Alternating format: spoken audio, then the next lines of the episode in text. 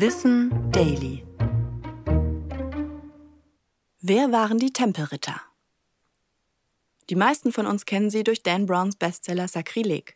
Zwar stimmt bei dieser Geschichte wenig mit der tatsächlichen Historie überein, aber es fesselt uns Menschen trotzdem. So scheint es, als sei der Orden auch heute noch irgendwie präsent. Dabei wurde der Orden der Tempelritter vor über 700 Jahren aufgelöst. Ihre Anfänge liegen in Jerusalem um 1118. Die Mitglieder des Tempelordens bildeten eine militärische Einheit während der Kreuzzüge und standen direkt unter der Leitung des Papstes. Besonders war dabei, dass sie den Adel mit dem Klerus verknüpften, denn sie verfolgten die Ideale von Rittern und Mönchen zugleich. Die Tempelritter suchten wie die Mönche den Weg zu Gott, doch taten sie das auf eine andere Weise. Sie beschützten christliche Pilgerinnen, die nach Jerusalem kamen, zur Not auch mit Gewalt. Das klingt nicht besonders nach christlicher Nächstenliebe, doch die Templer bauten sich ihre eigene Wahrheit. Ihrem Selbstverständnis nach mordeten sie auch nicht, sie stellten nur wieder Frieden her, indem sie das Böse vernichteten.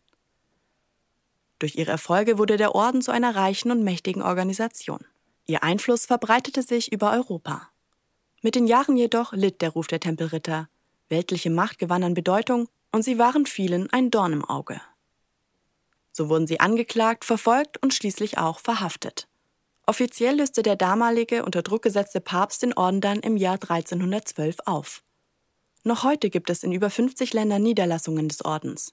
In Deutschland treffen sich einmal im Jahr alle deutschen MitgliederInnen. Wer heute Mitglied werden will, braucht zwei Ritter als Bürgen und erhält nach Zustimmung der Ordensregeln den Ritterschlag. Ich bin Anna Germeck und das war Wissen Daily, produziert von Schönlein Media.